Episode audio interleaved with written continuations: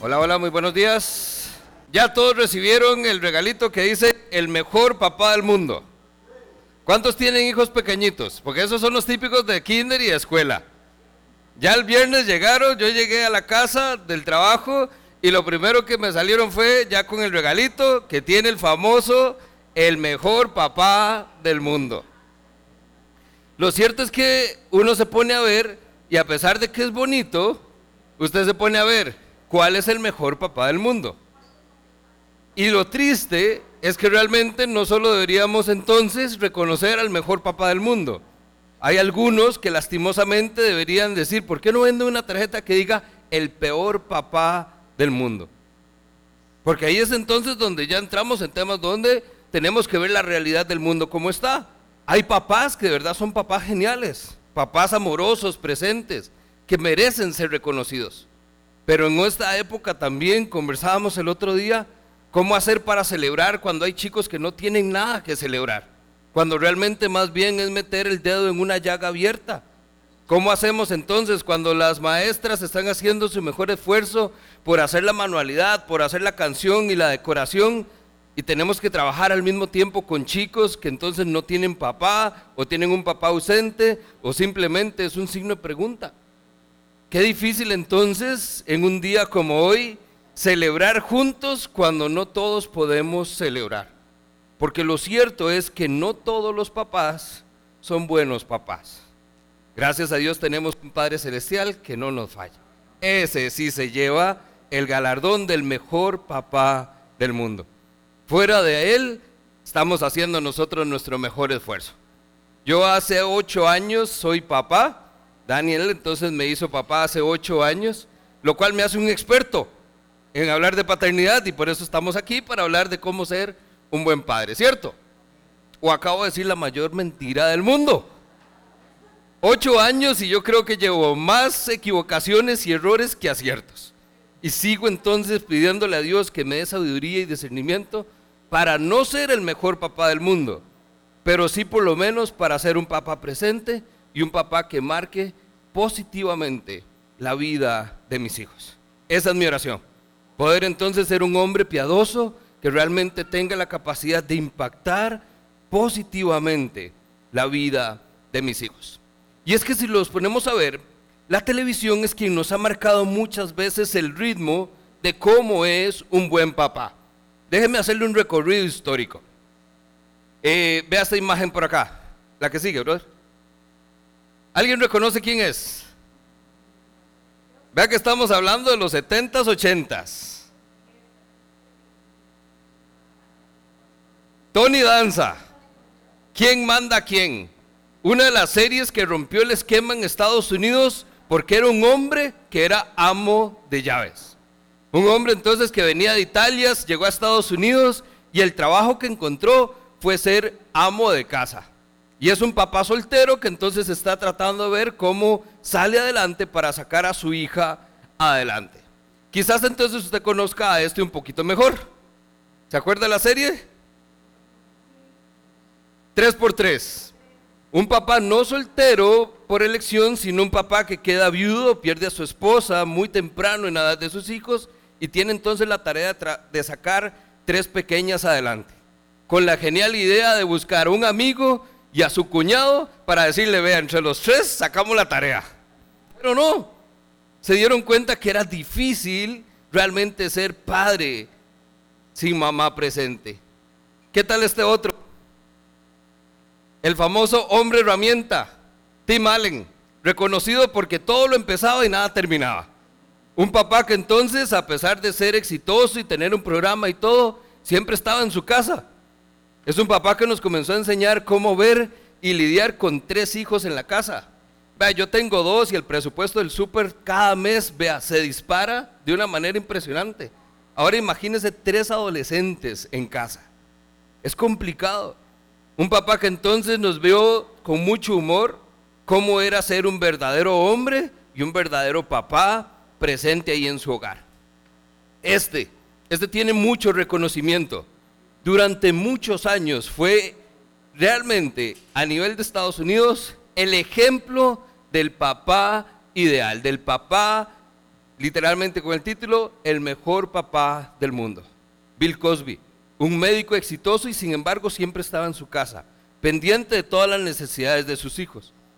Una realidad que entonces nos confronta y es lo que muchas veces pasa cuando nos damos cuenta que todo esto es pura televisión, donde entonces el actor hoy es recordado realmente por cosas no tan buenas como lo que era realmente o decía ser en el programa. A partir de ahí entonces, ¿qué es lo que entramos? En una decadencia, porque vemos que no todos los programas de televisión presentan al papá ideal o al papá modelo. Por ahí de los años 80 y algo, tenía siete años, cuando recuerdo el boom fue, se anunció la llegada de un programa que iba a cambiar la televisión, Los Simpsons. Y con ellos entonces el modelo de un padre poco particular, Homero. Un padre que entonces el ejemplo que le daba a sus hijos era tomar y vaguear. Yo recuerdo que mis papás algo escucharon, hicieron todo lo posible para que no viéramos la serie, pero uno chiquillo, mañoso, uno se da ¿verdad? la manera de encontrar cómo verlo. Y yo recuerdo de realmente estar riéndome de las babosadas que daban en el programa. Pero una de las cosas que tengo todavía muy presentes era entonces ver a Homero cuando se enojaba con su hijo y lo que hacía era que lo agarraba del cuello y lo zongoloteaba todo. Oiga, qué nivel de agresión. Y en ese momento uno le reía la gracia. Pero tristemente comienza a desarrollar una serie de mal ejemplos y malas conductas.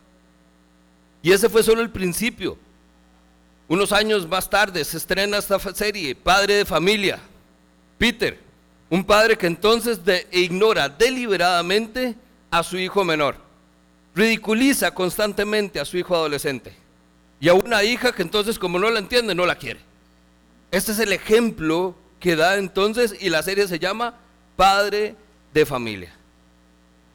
Y los shows entonces más modernos que ahora vienen con el nuevo modelo de familia, donde entonces, ¿por qué no? Una familia donde pueden haber dos papás. Ya aquí estamos hablando de los años 2000 y ni entro a Netflix porque vea, no encontré un ejemplo. Las series actuales no reflejan ningún ejemplo bueno de lo que es un padre. Ni uno solo. Y es que lo cierto es que a partir de ahí, dos papás o sin papás, o qué importa si no está el papá, ese es entonces el mensaje que hoy da la televisión. ¿Qué importa si no hay papá? La mamá dice, yo salgo adelante. Y entonces muestra la serie un ejemplo entonces de cómo una mujer sale adelante porque dice, ese ni me interesa, si no lo quiso, no lo necesitamos y yo puedo sola. Y no puede. Porque lo cierto es que entonces vamos a darnos cuenta que el impacto que tiene un padre en la vida de sus hijos no tiene precedentes. Usted no tiene manera de medir realmente el valor que tiene un padre en su casa. Ojo, no se trata entonces de estar peleando si es mamá, si es papá, cuál es mejor, cuál es más importante, si uno va primero, otro va después. El tema es que el rol de mamá y el rol de papá son roles únicos y diferentes. Y el que estamos viendo hoy es el rol de papá, que entonces, aunque rendimos homenaje a esas mujeres valientes que han sacado a sus hijos adelante ante la ausencia de un padre, a esas mujeres solteras que entonces han decidido mantener a su hijo, criarlo y a darle el mejor futuro posible. Hoy lo que tenemos que reconocer es que estos chicos, al no tener una figura en casa de su papá, van a generar grandes carencias que nos cobran más adelante facturas enormes. La influencia de un padre está siendo hoy minimizada por nuestra cultura cada vez más. Esta semana nos reuníamos también con los hombres y abordábamos el tema de la masculinidad, porque esto va de la mano. La cultura moderna hoy no solo hace al hombre menos hombre, sino al padre menos padre. ¿Y qué importa si no está? Y eso es totalmente contrario a lo que encontramos en las escrituras. Necesitamos hoy entonces una generación de hombres piadosos que entiendan, uno, cuál es su responsabilidad como padres. Y número dos, que entiendan realmente el valor que dan agregado a esa relación con sus hijos, a la manera en que entonces pueden ser hoy padres influencers en la vida de sus hijos y transformar su vida, marcarla de una manera positiva para que genere un impacto hoy y a futuro. Si los papás pudieran verse a sí mismos detrás de los ojos de sus hijos, vea, otro gallo canta. Si nosotros realmente nos viéramos como nuestros hijos nos ven, habría muchas cosas que haríamos diferente. La manera en que hablamos, la manera en que nos comportamos, la manera en que decimos las cosas, todo sería diferente porque sabemos cómo nos ven nuestros hijos. Mejores papás significa hijos más sanos, hijos más saludables, que significa entonces adultos fuertes. Y adultos fuertes significa una sociedad mejor. ¿Eso qué quiere decir? Que hoy tenemos la capacidad, ya para algunos nos pasó el tiempo, pero nos tiene a otros todavía la oportunidad de hacer un cambio a tiempo, para que entonces, si yo no pude, sean mis hijos los que crezcan como esos hombres y mujeres que realmente tienen la capacidad de cambiar el mundo, tal cual usted y yo lo conocemos. Algunos datos para terminar un poquito el contexto. Las investigaciones a lo largo de estos últimos años han revelado entonces que los padres presentes, sin importar si es el mejor, si es un padre más o menos, si es un padre exitoso o simplemente un padre perfecto, como muchos creen. Padres ordinarios, simplemente, hombres como usted y como yo, pero presentes en el hogar. Esta es la diferencia que hacen. Uno, los hijos son mucho menos propensos a sufrir problemas de depresión, ansiedad o algún desorden mental simplemente porque papá está en casa. Y esto usted lo sabe. Hoy por hoy, ansiedad y depresión, vea, eso es como un dolor de cabeza. Usted lo ve constantemente y más frecuente de lo que quisiéramos. Número dos, nuestros hijos entonces van a tener una mayor probabilidad de graduarse de la escuela, del colegio e incluso ir a la universidad, simplemente por tener un papá presente. Es mucho menos probable que consuman alcohol, drogas, o que incluso tengan relaciones sexuales a edades tempranas, simplemente por un buen ejemplo de papá en el hogar. Y este es súper interesante. Papás con hijos adolescentes.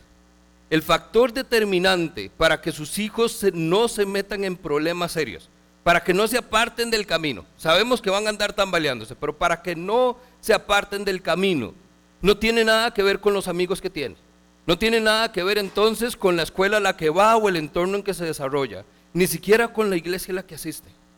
Tiene que ver con algo con lo que los últimos investigadores a lo largo de tres años para atrás han llamado la conexión paterna. Simplemente con el hecho que usted pueda tener una conexión directa, personal y significativa con sus hijos en esa edad adolescente, hace que todo esto vea baje las estadísticas que hoy vemos.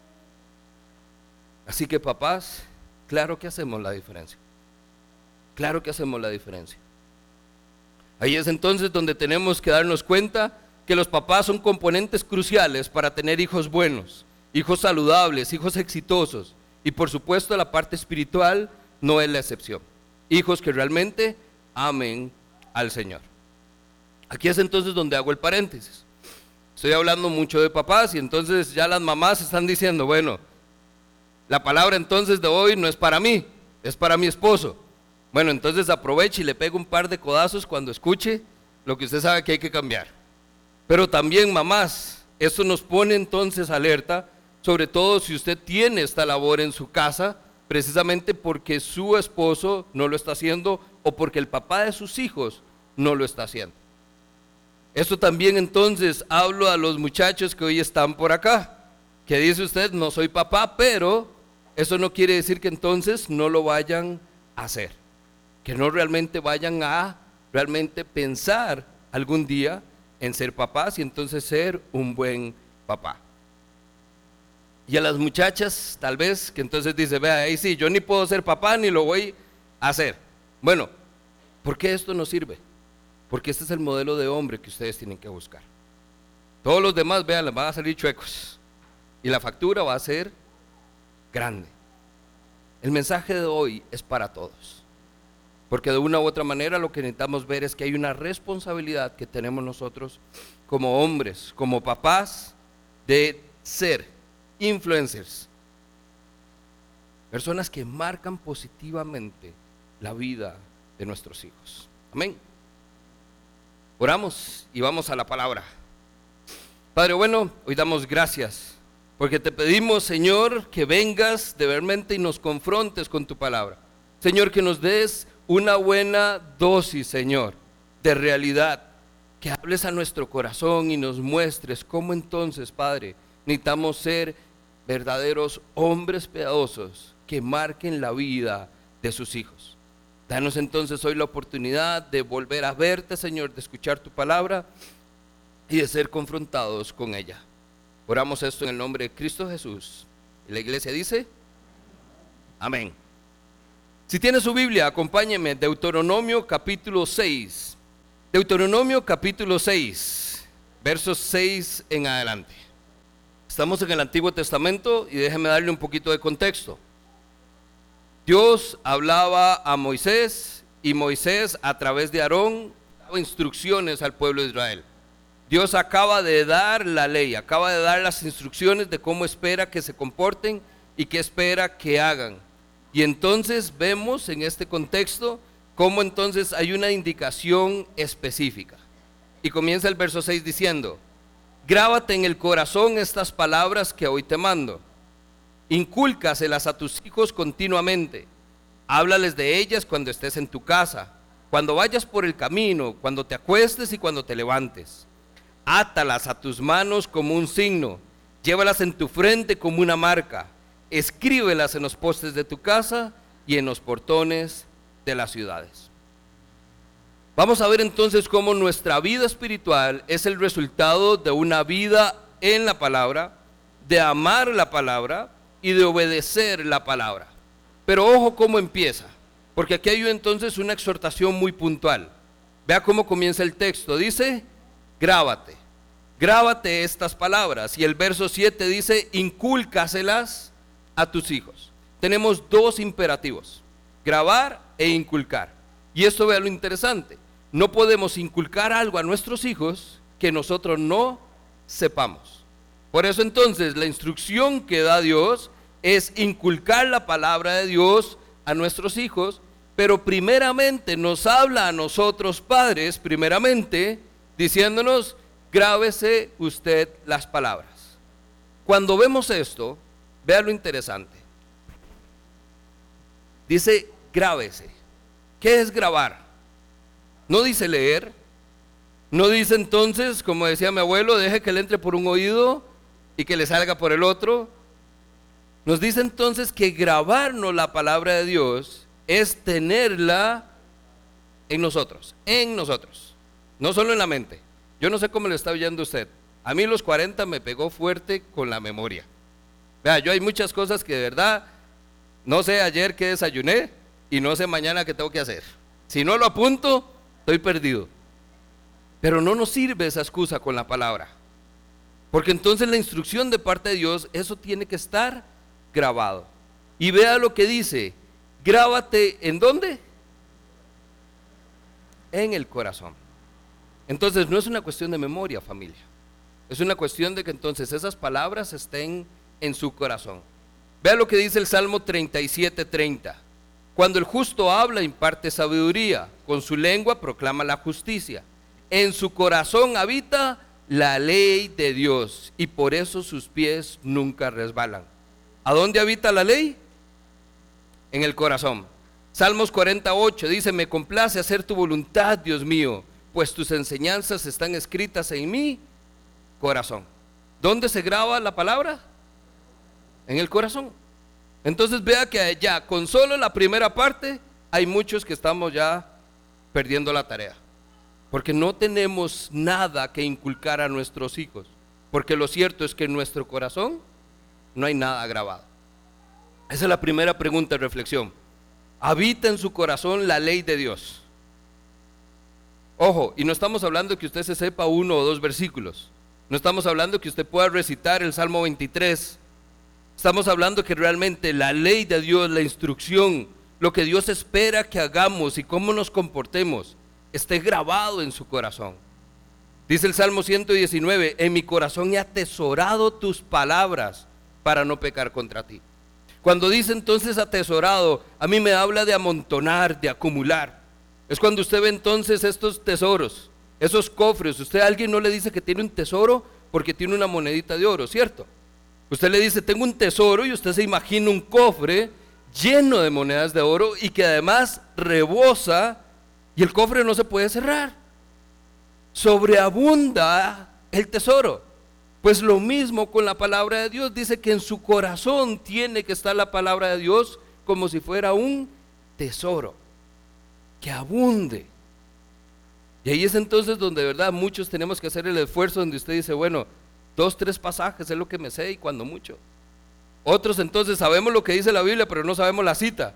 Otros decimos, sé que está en Juan, pero no me acuerdo qué decía. El tema es este, vea, cuando nos está poniendo Dios hoy a ver la realidad de que tenemos que inculcar la palabra de Dios a nuestros hijos, yo no puedo volverme a mis hijos y decirles, vea, más o menos dice, no, tengo que darle la instrucción, porque si no van a tener la mitad de la información, van a tener lo que yo entendí de la Biblia y ellos tienen que aprender entonces a ver qué es lo que dice la palabra y dejar que el Espíritu Santo sea la que la interprete para ellos, sea la que entonces haga la obra en ellos. Por eso es que no podemos jugar con esto a medias. Papás, tenemos que ser hombres apasionados por la palabra. Hoy estamos dejando un legado, estamos trazando una senda de bendición, estamos hablando de la capacidad de tener un impacto en la vida de los hijos, y no solo en los hijos, sino en los hijos de mis hijos. Es la capacidad de poder ver tres generaciones adelante. Hoy que estaban conversando, que dice, bueno, ya tengo bisnietos y espero ver tataranietos. Es poder entonces llegar y decir, vea, hasta ese tataranieto conoce la palabra de Dios porque generación tras generación se ha grabado esas palabras en los corazones de estos hombres, que lo han hecho a su vez con sus hijos y con los hijos de sus hijos. En otras ocasiones hemos hablado y es parte de lo que tenemos que reconocer. Yo no necesariamente crecí en un hogar donde me inculcaron estas palabras, donde me grabaron en el corazón estas palabras. Yo lo aprendí ya de viejo y cuesta más que si fuera diferente y desde pequeñito ha sido un proceso que hemos ido poco a poco. Es lo que entonces hemos llamado muchas veces el mandamiento olvidado. Porque esto es un mandato. Dios le está diciendo a su pueblo, grábate estas palabras e incúlcaselas a tus hijos. Y en todo momento. Bueno, ¿cuánto lo hacemos? Mi papá no lo hizo. Probablemente porque mi abuelo no lo hizo. Probablemente porque su papá no lo hizo. Y ahí podemos ir quién sabe para cuándo. El tema es entonces entre esta instrucción y el día de hoy, ¿qué sucedió? ¿A dónde nos perdimos? Ahí es entonces donde, bueno, entonces no miremos atrás, pero miremos hacia adelante. Y si no lo hemos hecho, entonces démonos cuenta que la instrucción sigue estando hoy para nosotros. Grábese la palabra de Dios e incúlqueselas a sus hijos.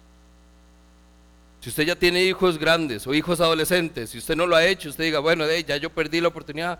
No, nunca es tarde para empezar. Porque usted todavía, aunque sean ya más grandecitos, sigue formando en ellos su parte espiritual. La segunda instrucción dice inculque, inculque la palabra de Dios. Inculcar, vea la definición, habla de infundir con firmeza en una persona o una idea. Habla de repetir con empeño muchas veces algo a alguien con la intención entonces de que se le fije esa idea. Vea que entonces habla de repetición, habla de una repetición que requiere esfuerzo, empeño, y dice que hay que hacerlo muchas veces, no pocas. Esto quiere decir, familia, que esto no es tarea fácil. Inculcar la palabra de Dios a nuestros hijos es una tarea que lleva tiempo, que lleva esfuerzo, que lleva dedicación y que requiere que hagamos algo constantemente. No de vez en cuando. Por eso quiero desarrollar tres puntos con esto. Cuando hablamos de inculcar la palabra de Dios, lo que primero veo acá es que la instrucción debe ser constante. Número uno, dice que incúlcaselas continuamente. ¿Qué es continuamente? Seguido, sin pausa. Dice entonces el texto que muchas veces nosotros entonces caemos en el tema de que lo hacemos a veces. Y a veces no es continuamente. A veces nosotros la realidad es lo hacemos cuando tengamos tiempo. Y vivimos en un tiempo donde no hay tiempo y entonces no se hace. Eso no es continuamente. Eso es frecuentemente, esporádicamente. Y algunos entonces llegamos donde decimos, bueno, ni siquiera entro en ninguna de esas. La verdad no me acuerdo cuándo fue la última vez que lo hice. Eso no es constantemente. Muchas veces es ocasional, específica, algún momento particular, algo pasó de vez en cuando, cuando tenga tiempo. Y ese es el problema, es que no es cuando tenga el tiempo. La palabra dice que es todo el tiempo. Todo el tiempo. Vea lo que dice la segunda parte del verso. Háblales de ellas, de la palabra que estás grabándote. Háblales de ellas cuando estés en casa y cuando vayas por el camino, cuando te acuestes y cuando te levantes. Ese continuamente entonces nos habla que es desde que están en casa y a donde sea que vayan, desde el amanecer y hasta el anochecer. Esto es continuamente. Y ahí es entonces donde vea, es el primer punto y ya estamos fallando. Porque si somos sinceros no lo hacemos constantemente. De vez en cuando, y eso sí lo hacemos. Porque la realidad es que muchos papás hoy dan la realidad del paso al frente de decir, no lo hago, no lo hago. Número dos, la instrucción entonces no solo debe ser continuamente o constante, debe ser también intencional. Intencional hablamos con propósito, deliberadamente, algo que es hecho adrede. Usted tiene que realmente sacar el rato, pensar qué va a decir, cuándo lo va a decir y cómo se lo va a decir. Por ejemplo, mi hijo mayor Daniel, yo no siempre tengo la oportunidad por el trabajo de llegar a casa y acostarlos. A veces llego y ya están acostados. Pero a veces llego y el mayor entonces está despierto, no quiere acostarse. Entonces ya lo llevamos a la cama, le digo yo, bueno, ya durmamos. No, no, no, cuéntame un cuento primero. ¿verdad? Cualquier excusa para extender ese tiempo. Entonces ahí uno saca, ¿qué cuento le, tiro? Entonces yo trato de acordarme, ¿qué cuentos me leían a mí? Hay unos que usted los tiene grabados y memorizados, otros, ya usted ni se acuerda. Ahí es donde entra la intencionalidad. Porque entonces, de papá creativo, ¿verdad? Voy a contarle una historia de la Biblia. Y comienzo entonces a contarle una historia de la Biblia. Y hablo entonces, ¿verdad? Digo yo, ok, voy a irme al, nuevo, al, Antiguo Testamento, algo que no sepa para que crea que yo estoy de verdad narrando una historia. Me voy y comienzo a contarle una historia de Nehemías. Voy contando la historia a medias cuando entonces un momento me dice, papá, ya sé que me estás hablando de Nehemías, pero entonces vaya a la parte buena, donde vuelve entonces a Jerusalén. Oiga, yo me quedo así que digo, ¿de dónde? Porque ahí reconozco, no le he enseñado yo esa historia. No fui yo. ¿De dónde la, de dónde la reconoció? Ahí es entonces donde reconocemos el trabajo que hacen las maestras semana a semana en la escuelita. Extraordinario. Porque entonces el tiempo que están acá hace que nuestros hijos conozcan la palabra de Dios. Historias que no es la historia tradicional de la escuelita dominical. Y ahí es entonces donde usted se sorprende y hoy de verdad damos gracias por la escuelita de formación bíblica. Ahí está Rebeca y Linda que están liderando ese esfuerzo enorme. A todas las maestras que están ahí semana a semana asegurándose de contribuir un poquitito a esa formación espiritual. Pero así que mientras reconocemos y alabamos esa labor, yo también tengo que reconocer que no es su responsabilidad. ¿De quién es? Mi responsabilidad. Es su responsabilidad, papá mamá, nos toca a nosotros hacer esta tarea. Con Gabriel, que es el más pequeñito, con Gabriel entonces estamos en ese proceso de que vaya a la escuelita, todavía no está tan expuesto a la palabra, pero entonces el otro día tuvimos una cita médica. Yo no soy de estarle dando los dispositivos a los hijos, eh, creo que eso genera ahí un poco de dependencia y de daño, pero sé que a veces es necesario. La única manera que usted diga, bueno, necesito cinco minutos en que esté concentrado para que se quede tranquilo. Fuimos a una cita médica y entonces, papá, es que estoy aburrido, lo vemos tenso y todo, entonces le doy el celular. Yo no tengo juegos en el celular, yo soy más de juegos mentales, matemáticos, y entonces le digo, yo, ahí están los juegos. Me dice, no, eso no son juegos. Claramente, pero entonces, ¿qué hago? Le doy el celular, pero ¿qué le abro? La aplicación de la Biblia para niños que es interactiva, que cuenta historias y está, y está entretenido, pero estoy siendo intencional. No es la mejor herramienta, pero es una herramienta. Esa es la manera entonces en que vemos que la instrucción tiene que ser intencional. Papás, en este tiempo hay que ponernos creativos. Hay que ver de qué manera lo hacemos, pero necesitan de nosotros escuchar la palabra de Dios. El otro ejemplo con intencional, Daniel también, si usted lo conoce y ha estado con él, Daniel habla mucho, más a veces de lo que uno quisiera. Hace poco hicimos un viaje a Guanacaste, estuvimos allá con la familia y entonces de, lo sacamos de madrugada, yo creí que se iban a dormir, Daniel se levantó. Oiga, tres horas y media y no paró de hablar. No paró. Eso que usted llega un momento y dice, ¿por qué no vienen con un botón de apagado? Por Dios. De todo hablamos. O sea, yo creo que solo faltó política, religión y el clima, una cuestión así. Pero de todo. Lo interesante es que Dani es mucho de hacer preguntas. Papá, ¿y por qué el árbol es verde? Papá, ¿y por qué el hombre no llega a la luna? Papá, ¿y por qué esto? Papá, ¿y por qué lo otro? Algunos que usted puede contestar y queda altísimo. Y otros donde usted dice, ¿qué me invento para no quedar mal? Pero lo que me da esto es donde yo veo entonces mi falta de intencionalidad. Porque yo debería ser quien haga las preguntas. Cuando estamos entonces en ese tiempo donde vamos o venimos, yo soy el que entonces debería preguntarle, ¿Sabes quién es Jesús? ¿Sabes qué es lo que está haciendo el Espíritu Santo? ¿Entiendes qué es lo que está pasando? Dime qué piensas de esto. Yo debería ser intencional, no que Él me agarre en curva con cosas que a veces ni siquiera nosotros como papás sabemos. Por eso la instrucción debe ser perdón, constante y debe ser también intencional. Y número tres, el texto, verso 8.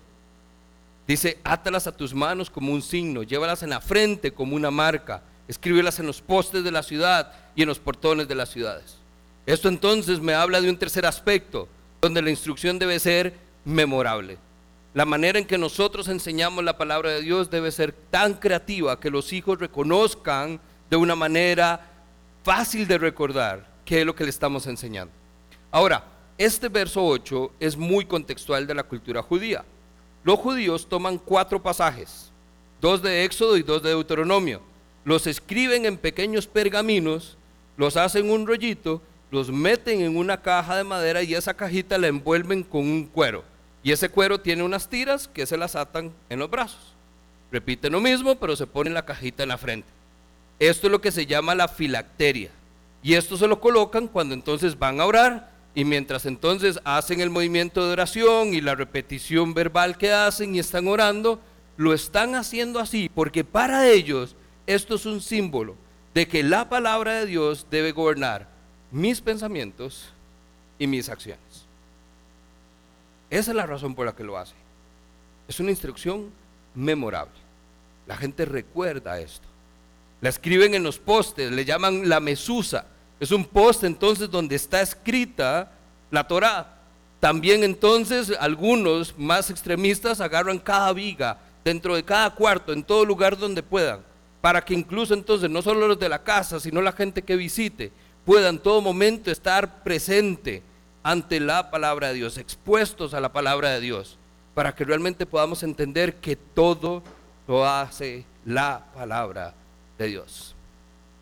Papás, es entonces nuestra responsabilidad establecer el tono moral y espiritual en el hogar.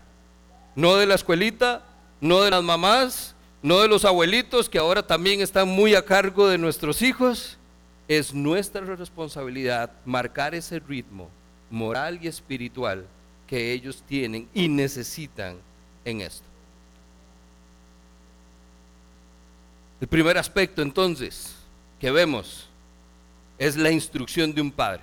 Aspectos que realmente marcan la vida de nuestros hijos. Número uno, es la instrucción de un padre. Número dos, el segundo aspecto es la corrección de un padre. Un padre que realmente ama a sus hijos los va a corregir como se debe. Un padre que simplemente deja pasar las faltas, que omite el pecado o la falta de sus hijos, vean, eso no es amor.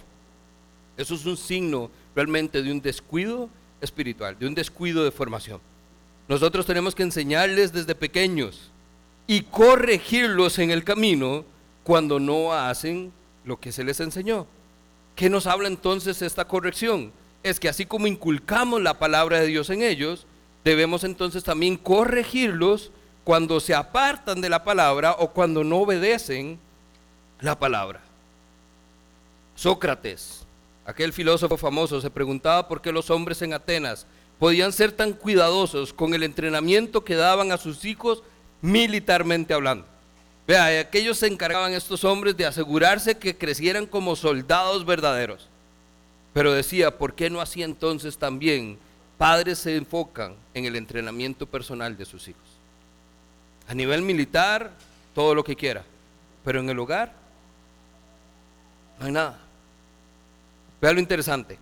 La enseñanza es necesaria para mostrarle a nuestros hijos cómo deben vivir. La disciplina es necesaria para que la enseñanza sea efectiva, para que realmente llegue a sus corazones. Pero la corrección a menudo será necesaria para poder lograr que pongan su mente en su misión. Porque no se trata de que quede aquí. Se trata de que entonces vivamos a partir de esa palabra. Nos comportemos a partir de esa palabra. Decía una frase célebre, es más fácil formar a un niño que corregir a un hombre. Dígaselo a mi mamá, a ver si es cierto.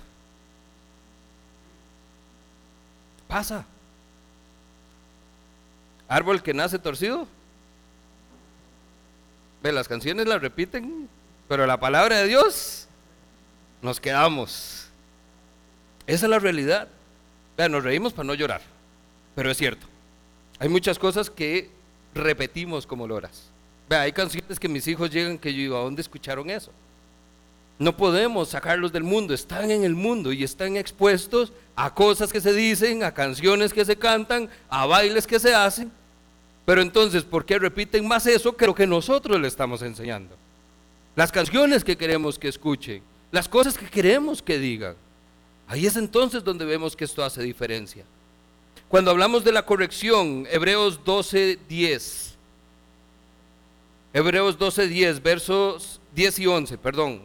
Dicen, nuestros padres terrenales nos disciplinaron, nos disciplinaron durante algunos años e hicieron lo mejor que pudieron. Pero la disciplina de Dios siempre es buena para nosotros, a fin de que participemos de su santidad. Y ve lo que dice el verso 11. Ninguna disciplina resulta agradable a la hora de recibirla. Al contrario, es muy dolorosa. Pero tiempo después produce la pasible cosecha de una vida recta para los que han sido entrenados por ella. Ahí es entonces donde algunos recordaremos un buen fajazo, un chancletazo a dos metros de distancia, un pellizco en un momento donde usted sabía que tenía que quedarse callado ya. Así era la disciplina de hace muchos años.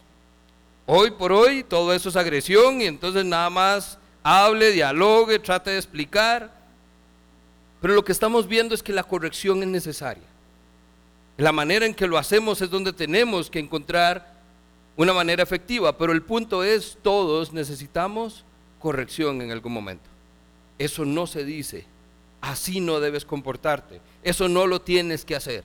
Estas son palabras que nuestros hijos tienen que escuchar. Proverbios 22:15, papás con hijos adolescentes.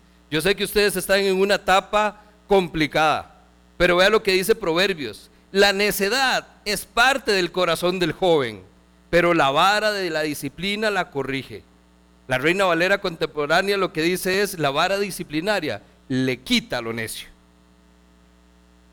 Los últimos estudios están centrados en que el adolescente, usted lo que tiene que recordar es esto, y son palabras que de verdad tienen que grabarse. Su cerebro no está totalmente desarrollado. Cuando usted vea esos comportamientos, aquellos berrinches, aquella cosa que usted dice, pero este no es el hijo que yo crié, usted tiene que entonces recordarse, su cerebro todavía no está desarrollado, sigue todavía formándose. Porque lo cierto es que en la adolescencia esto se complica todavía más, es más complicado. Pero ¿qué es lo que tenemos que darnos cuenta? Que entonces la disciplina va a quitar esa necedad. La corrección va a ser necesaria para que ellos se den cuenta que entonces eso que están haciendo no es lo normal y no es lo que debe hacerse. Ahora, Hablemos entonces de la forma. Segunda Timoteo 3:16, usted ha escuchado el pasaje.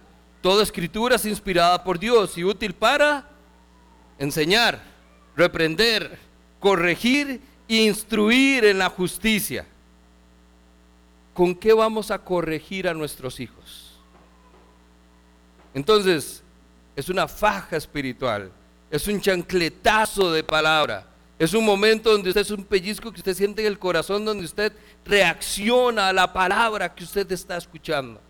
Nuestros hijos, al haber sido inculcados en la palabra de Dios, van a reaccionar a la corrección de la palabra de Dios. No soy yo el que está diciendo que eso está mal. Y eso es lo que muchas veces nuestros hijos escuchan. Pero acá ya le dije, eso no se hace. Deje de comportarse así, hágame caso, váyase para el cuarto. Eso es lo que tienen nuestros hijos de nosotros. Vea, ¿cuál corrección hay ahí? Su hijo está en el cuarto diciendo, ¿qué le pasó a mi tata? Eso no es corrección. Y no soy yo el que no está de acuerdo. Nuestros hijos tienen que darse cuenta que lo que hicieron está mal, no porque yo digo que está mal, sino porque es contrario a lo que la palabra de Dios dice. Ahí es entonces donde yo sé, es más fácil decirlo que hacerlo. Pero usted tiene que sentarse con su hijo y decirle, vea, papito, vea, mi chiquito, usted tiene que recordar, ¿se acuerda cuando estudiamos la Biblia y vimos que Dios decía que no debemos hacer esto? Bueno, por eso te estoy llamando la atención. Tenemos que reconocer que ahí cometiste un error y hay que enmendarlo. Vea, suena lindísimo en la teoría. En el momento. ¿Cómo hacemos para defendernos si ni siquiera tenemos una Biblia a mano? ¿Mm? Ahí es entonces donde viene la instrucción. Bueno, es que yo no tengo la Biblia, pero el teléfono, la aplicación, porque es más práctico, ahí la tengo a mano. Mentira. Ni porque la tenemos al alcance de la mano, la usamos para instruir y menos para corregir. En su momento las emociones, todo lo que sentimos, todo lo que experimentamos, nos aparta de esta disciplina. Efesios 6:4. Ustedes padres no provoquen a ir a sus hijos, sino críenlos y ojo, en la disciplina y amonestación del Señor. En la disciplina y amonestación del Señor. Aquí no estoy menospreciando los esfuerzos que hacen algunos autores por guiarnos y estos libros de cómo criar un hijo con voluntad firme o cómo entonces lidiar con mi hijo adolescente. Todas estas cosas son de verdad recursos que pueden sumar a esta corrección pero lo que realmente nos va a servir como recurso primordial es la palabra de Dios.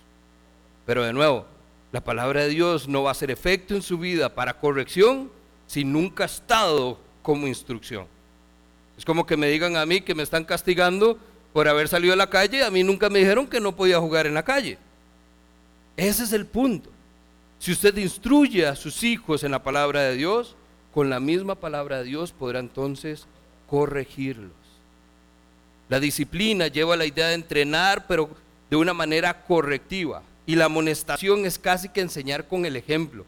Es sentarse, enseñarles qué es lo que están haciendo mal, mostrarles cuál es el error que cometieron y también entonces las maneras en que pueden enmendarlo. Es interesante y muy significativo que tanto la disciplina como la amonestación se utilicen para describir el propósito de las escrituras. Es la palabra de Dios la que de verdad nos va a hacer que podamos criar a nuestros hijos y marcar su vida positivamente. Y el último punto, hablamos de la instrucción de un padre como un aspecto primordial para marcar su vida. Hablamos de la corrección de un padre y quiero terminar con el afecto de un padre. Como papás a veces nos sentimos sumamente incómodos con nuestros propios hijos.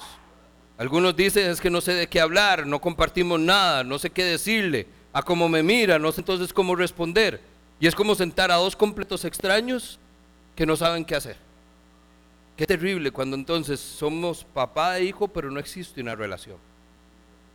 Nosotros tenemos que darnos cuenta entonces es producto de una falta de formación Estamos hablando entonces de afecto, en afecto físico. Muchas veces usted se da cuenta que hay papás que como que se sienten incómodos, no me abrace, no me bese. Hay unos papás que abrazan y besuquean cada rato, hay otros que entonces hacen besito y de larguito. ¿Por qué? Los abrazos, los chineos, todo esto es necesario, pero también mucho va como en un combo. Lo importante que usted debe entender acá es que no es obligación de sus hijos entender su mundo. No es que ellos se ajusten a su rutina o a como usted es. No es si usted se siente bien abrazando o besando. Es que si ellos necesitan el abrazo y el beso, usted se lo tiene que dar. Es usted involucrándose y metiéndose en su mundo. para darle lo que ellos necesitan. Esta es la verdadera oportunidad de marcar sus vidas. Aquí la combinación es amor y tiempo. Usted puede darle mucho amor a sus hijos, pero si no le da tiempo no va a tener capacidad de influir en ellos. Qué lindo el besito de papá, pero nunca me dijo nada. Usted puede darles mucho tiempo y estar con ellos, pero de ahí, viéndose a la cara. No conversan, no hacen, no juegan. Entonces, de nada nos sirve una u otra solitas. Tenemos que combinarlas y hacer ese combo. Amor y tiempo nos habla entonces de una relación de influencia. Papás influencers que van a poder marcar positivamente la vida de sus hijos. Entonces aquí desarrollo tres puntos rápidamente para que entendamos cómo es el afecto de un padre. Número uno, sus hijos necesitan afirmación. ¿A qué me refiero con esto? Usted tiene que decirle que los ama. Usted tiene que decirles que es lo mejor que le ha pasado en el mundo. No importa la historia, es lo mejor que le ha pasado en el mundo. ¿Por qué? Porque los hijos ocupan escuchar esto. Ojo, Jesús no fue la excepción. Allá entonces en Lucas 3:22 dice el texto que entonces se abrieron los cielos, el Espíritu descendió y una voz le dijo a Jesús, eres mi hijo amado, en el cual estoy muy complacido. Ojo, Jesús no había hecho nada, ministerialmente hablando. No había hecho nada extraordinario, no había hecho milagros, no había iniciado la obra del Padre y ya el Padre le estaba diciendo, te amo. Te amo y es suficiente lo que has hecho para mí. Aunque no hayas hecho nada. Eso es lo que necesitan escuchar nuestros hijos. Ocupan afirmación. Número dos, sus hijos necesitan aprobación. Yo no sé si son todos los hijos iguales, pero los míos son, papi, venga, vea, papi, vea el dibujo que hice, papi, ¿qué te parece esto que acabo de construir? Y muchas veces nosotros somos entonces, ah, sí, sí, qué lindo. Esa no es la respuesta que ellos ocupan. Ellos lo que ocupan es que realmente usted apruebe lo que ellos están haciendo, para poder sentirse que entonces son importantes que están haciendo algo valioso. Ahí es entonces donde está el problema, porque no es muchas veces lo que decimos, sino es cómo lo decimos. Usted tiene que darse cuenta que sus hijos, sin importar cuán pequeños sean o cuán grandes sean, leen el lenguaje corporal. Así que usted le puede decir, sí, sí, está lindísimo, mi amor. Pero ellos no leyeron eso. Ellos no escucharon eso. Ellos lo que escucharon es mi papá no me está dando su aprobación. Sigo poniéndome de ejemplo. Voy yo de primero en la línea de trincheras haciendo esto, escribiendo esto. Estaba en la casa, y no tengo oficina, es en el cuarto y entonces estoy yo, está mi esposa ensayando para la música, están mis hijos corriendo, la perra entra haciendo estragos, está aquel bullón encima y entonces entran los chicos diciendo, papi, papi, vea lo que hicimos. Sí, sí, mi amor, espere, estoy ocupado, ahorita lo vemos. Vea, pausa dramática ahí. Porque se fueron. No dijeron nada, no hubo reproche, pero el reproche llegó por la palabra. Lo estoy diciendo, lo estoy planteando, lo estoy proponiendo y no soy capaz de ponerlo en práctica. Papás, esto es lo que más nos cuesta. Porque usted y yo siempre estamos atentos a todos. Hay que proveer, hay que trabajar, hay que estar pendiente, hay que hacer las cosas de la casa, hay que hacer muchas cosas. Lo que menos tenemos es tiempo. Pero lo que más necesitan sus hijos es tiempo. Y en ese tiempo lo que más necesita es escuchar que usted los ama y que usted valida todo lo que ellos hacen. De lo contrario vamos a crecer con hijos inseguros y con grandes carencias que de nuevo pasan grandes facturas. Juan 10:30, Jesús dijo, el Padre y yo somos uno. Juan 17:22 dice, Padre, yo les he dado la gloria que me diste para que sean uno, así como tú y yo somos uno, para que yo esté en ellos y ellos en mí y sepan entonces el mundo que tú me enviaste y que los amas como me has amado a mí. Si hay algo que tenía Jesús claro, era que su Padre lo amaba y que lo que él hacía tenía la aprobación de su Padre. Eso es lo que nuestros hijos necesitan, ese nivel de convicción y de aceptación que realmente entienden que la palabra de Dios está actuando en ellos pero tienen que estar convencidos, tienen que creer que es así. Y número tres, sus hijos entonces necesitan afirmación, necesitan aprobación y necesitan aceptación. Eso quiere decir que entonces sus hijos no solo necesitan saber que son amados, sino que también muchas veces van a ser perdonados. Sus hijos necesitan saber que usted no está llevando una lista de cuántos errores han cometido. No necesitan saber entonces que usted está ahí controlando cuántas faltas cometieron, cuántas veces dijeron algo malo, cuántas veces cometieron errores.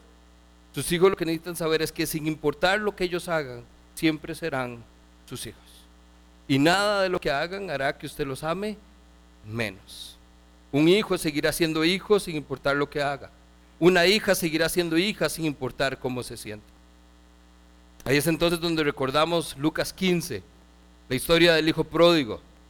El papá que entonces siempre estuvo a la espera del regreso de su hijo. Y donde lo ve venir, dice el texto, que lleno de amor y compasión, corrió hacia él, lo abrazó y lo besó. ¿Qué fue lo que hizo? Afirmación, aceptación y aprobación. Lo amó, le dijo a su hijo, Padre, pero es que he pecado contra ti, he pecado contra el cielo, yo no soy digno de que me llamen tus hijos, mándame como uno de tus jornaleros. ¿Y qué escuchó el padre? Bla, bla, bla, bla, bla, bla, bla. No estaba atento porque su padre estaba entonces diciendo, atención, hay fiesta, hay banquete, tráiganle el vestido, tráiganle el anillo. Está reconociéndolo, está probándolo, afirmándolo y aceptando. Pero más allá de eso le está mostrando el perdón. Y usted sabe lo que hizo el hijo. No merecía el perdón, no merecía la restauración. Y sin embargo eso no es lo que piensa el Padre.